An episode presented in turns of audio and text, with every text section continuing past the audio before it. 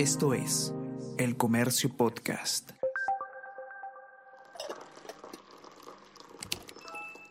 Hola, hola, ¿cómo están? Buenos días, espero que hayan amanecido bien. Está con ustedes Ariana Lira y hoy tenemos... Tenemos que hablar con Ariana Lira.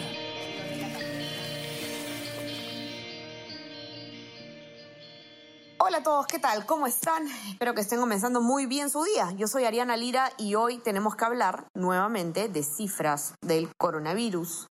Y es que tenemos eh, un, titular preocupante que además nos abre un poquito los ojos cuando nos vamos relajando.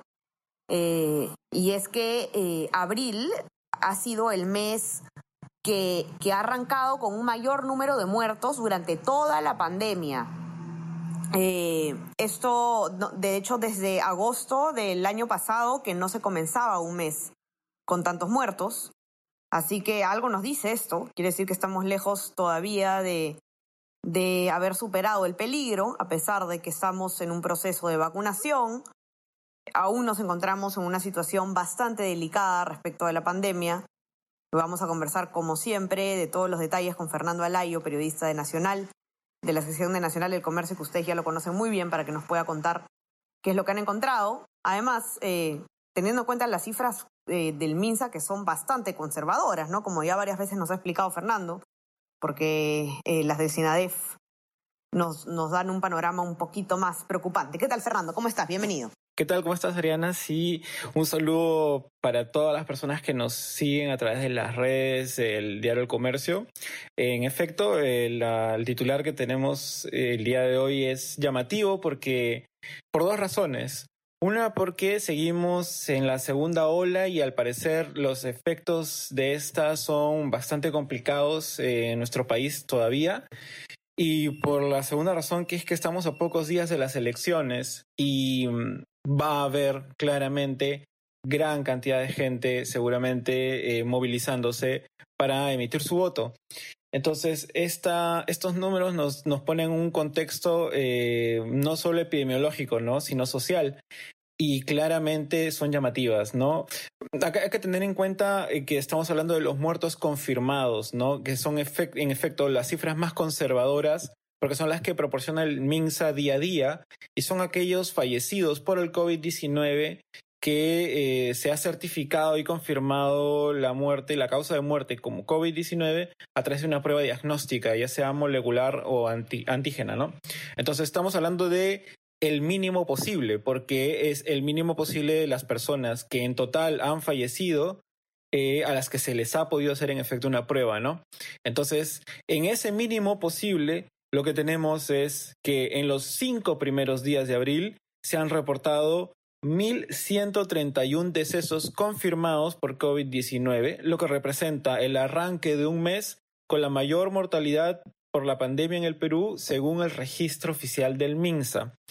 Esta cifra además tiene otra particularidad, que es que de esas 1.130 muertes, durante tres días consecutivos, desde el sábado 3 de abril, el domingo 4 de abril y el lunes eh, 5 de abril, eh, la cifra de decesos diaria superó los 250 de manera consecutiva por tres días. Es un hecho sin precedentes. No había sucedido ni siquiera en la etapa más crítica del 2020, cuando eh, se alcanzó el pico de la primera ola en el caso de fallecimientos diarios.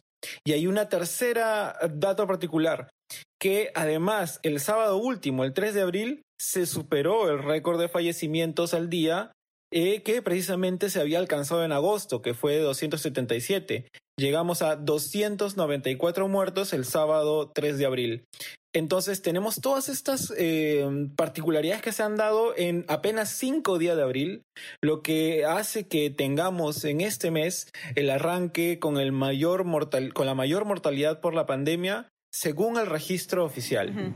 Y ahora, no, el, el, segundo, digamos, peor arranque que hemos tenido eh, después de este ha sido el año pasado, en, en, agosto, corrígeme si me equivoco, Fernando, que además nos encontrábamos en el peor momento de la pandemia. Exacto. E, e, en agosto alcanzamos precisamente eh, los picos más altos, tanto eh, de fallecidos confirmados como de fallecidos sospechosos y compatibles, que son los que también registra el SINADEF, ¿no? Pero si nos centramos solamente en el caso de las cifras de fallecidos confirmados, en agosto se había registrado el pico más alto de la cifra diaria de fallecidos confirmados, ¿no? El 13 de agosto con 277. Eso fue la primera ola. En esta segunda ola, el 3 de abril, alcanzamos 294 muertos el 3 de abril, eh, lo cual eh, pues eh, nos revela que esta segunda ola tendría un mayor impacto. Ahora, aquí hay que anotar de nuevo otra, otra, otra situación que es particular del Perú. Eh, y bueno, no es exclusiva porque también se ha registrado en diversos países, ¿no? Las cifras oficiales del MINSA, como hemos mencionado desde el principio, son las más conservadoras por una razón. Son aquellos fallecimientos que se registran con una prueba diagnóstica confirmada. Es decir, se depende muchísimo de la cantidad de pruebas que se hagan, ¿no? Entonces, a más pruebas, que es lo que también señala el experto consultado que es Patrick Bichard, que es eh, biólogo computacional y uno de los miembros de este colectivo Open COVID eh, Perú, que son quienes analizan las estadísticas de la pandemia de manera diaria. Eh, pues una de las posibles explicaciones para este fenómeno es que se estén realizando también más pruebas, ¿no?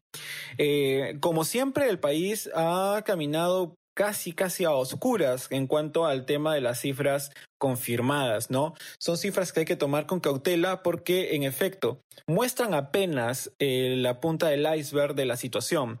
Hace algunos días en el comercio publicamos también un reportaje que señalaba esta situación porque en el primer trimestre del 2021 el MINSA apenas había oficializado uno de cada cuatro decesos reportados en el SINADEF por COVID-19. Es decir, de cuatro muertos por COVID-19 que se eh, inscribían o se registraban o se reportaban en el SINADEF, ¿no? De esos de cuatro muertos, solo uno llegaba al registro oficial como muerto confirmado, lo cual nos revela que hay tres personas de esas cuatro que fallecieron por COVID-19 según lo que ha establecido el médico en su certificado de defunción y por ende aparecen en el SINADEF, que no están siendo contabilizados en el registro del MINSA.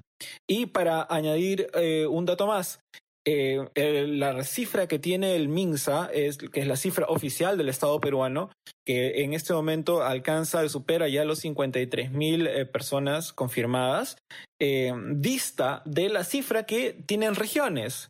¿No? Porque las regiones en este momento ya superan los 74 mil eh, muertos por COVID-19, ¿no? Entonces, vemos que hay desfases eh, entre la cifra del MINSA oficial de muertos confirmados, que son más de 53 mil, la cifra de regiones, que supera los 70 mil, y la cifra total del SINADEF, que incluye muertos confirmados, compatibles y sospechosos, que ya ha superado los 143 mil.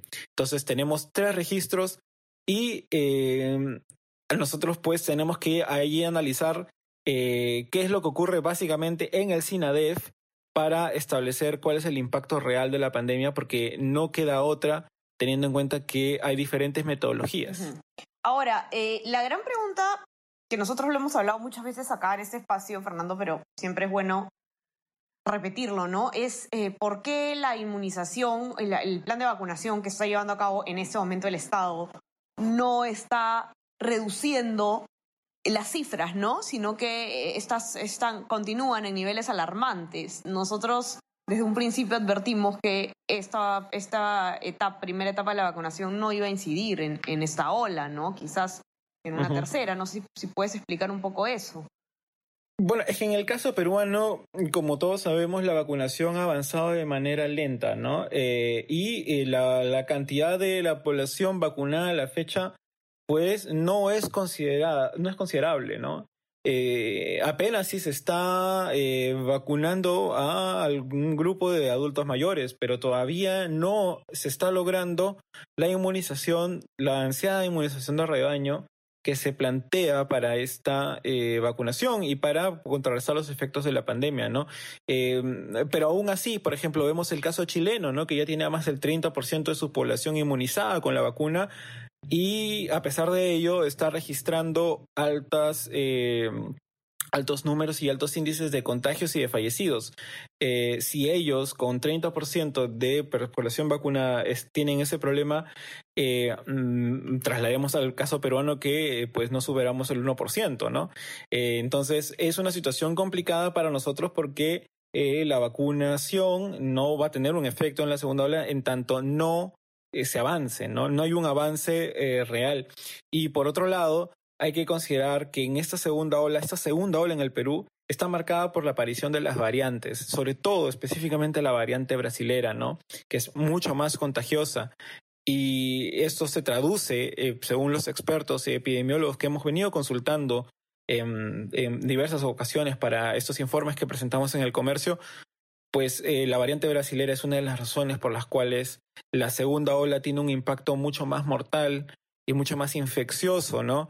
Eh, eh, tenemos más eh, capacidad hospitalaria, pero la capacidad hospitalaria igual se ve bastante copada por esta variante. Y eso es otro punto que habría que mencionar, que es lo que hemos estado analizando en las cifras, ¿no?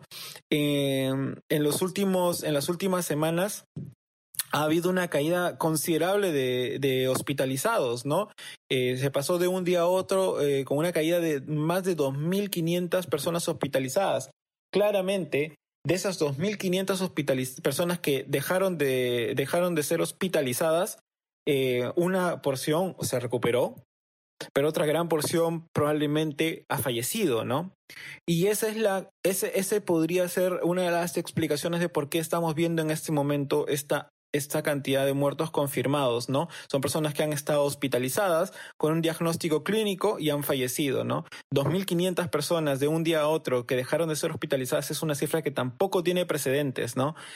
Puede ser una de las explicaciones de por qué estamos teniendo estas cifras, en el caso del, registro del MINSA, tan altas en estos últimos días. Puede ser una especie de sinceramiento o puede ser una tendencia que eh, se mantenga a lo largo del, de, los días, ¿no? Eh, no tenemos todavía certezas y esas faltas de certeza, esta incertidumbre también parte del MINSA, que eh, al día de hoy no ha establecido cuál es la ruta, entre comillas, de los infectados, ¿no? Cuánto demoran en una UCI, cuánto demoran en una sala hospitalaria, cuánto demoran en, fallecer, si es el caso, en recuperarse, si es el caso.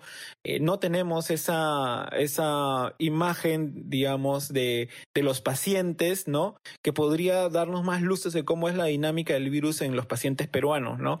Es una información que no sabemos y por eso se tiene que analizar en base a la data que ellos brindan, nada más. Así es, muy importante, eh, muy importante esta nota, así que entren a, leerla. La pueden encontrar en nuestra versión impresa, los que tienen acceso, y si no, también en nuestra web, elcomercio.pe, eh, para que puedan conocer además las cifras de, de cerca. Hay una gráfica muy interesante. Y no se olviden también de mantenerse conectados a todas nuestras plataformas. Estamos en Spotify y en Apple Podcast para más podcasts además de este. Y también se pueden suscribir a nuestro WhatsApp El Comercio Te Informa para recibir lo mejor de nuestro contenido a lo largo del día. Estamos a días nomás ya de las elecciones del 11 de abril, así que muy atentos con nuestra cobertura electoral especial. Eh, manténganse muy conectados y, ya estamos conversando entonces mañana con más información. Fernando, te mando un abrazo. Mil gracias por estar aquí. Muchas gracias a todos los que nos están escuchando, a ti Ariana, y bueno, a seguir cuidándonos. Así es, a seguir cuidándonos. Cuídense todos. Chau, chau. Esto fue Tenemos que hablar.